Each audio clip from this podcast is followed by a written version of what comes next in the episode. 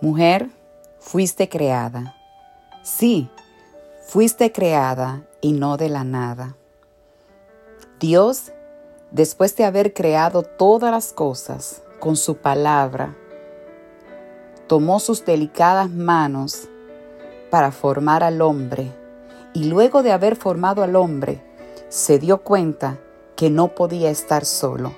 Entonces llegó la idea majestuosa de que le haría una ayuda idónea. Y ahí entramos tú y yo. Tomando de la costilla del hombre, nos formó. Y al formarnos, me imagino al Señor deleitándose en su creación. La palabra de Dios en Génesis 1.31 dice que Dios vio que todo lo que había hecho era bueno en gran manera. Sí, bueno en gran manera. Él se deleitó, Él se agradó al formarnos. Y al formarnos nos dio una identidad, nos dio nombre. Pero luego viene el Padre de las Mentiras, se infiltra en la creación divina del Señor y trae pensamientos. Es ahí donde muchas veces los pensamientos van contra la naturaleza del Señor y vienen pensamientos a nuestra vida de no sentirnos amada, de no sentir que somos parte de, de no sentir que lo que Dios empezó en nosotros, Él será fiel en terminarlo. Y nuestros pensamientos comienzan a destruir la creación y la identidad que Dios nos ha dado como mujer.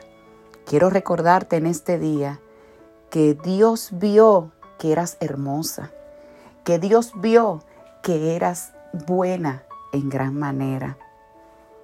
Más adelante, después de Él haber decidido destruir la tierra, y salvar parte de su creación.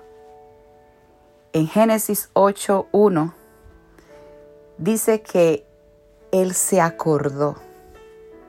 Dios se acordó de Noé e hizo pasar un viento para que las aguas del diluvio se detuvieran.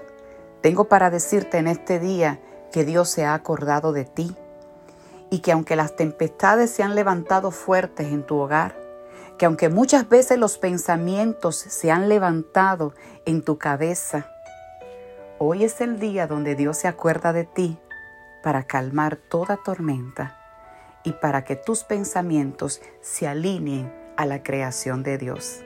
Porque eres obra perfecta, eres obra diseñada por el mejor arquitecto y el mejor diseñador, tu Padre Dios. Que Dios te bendiga.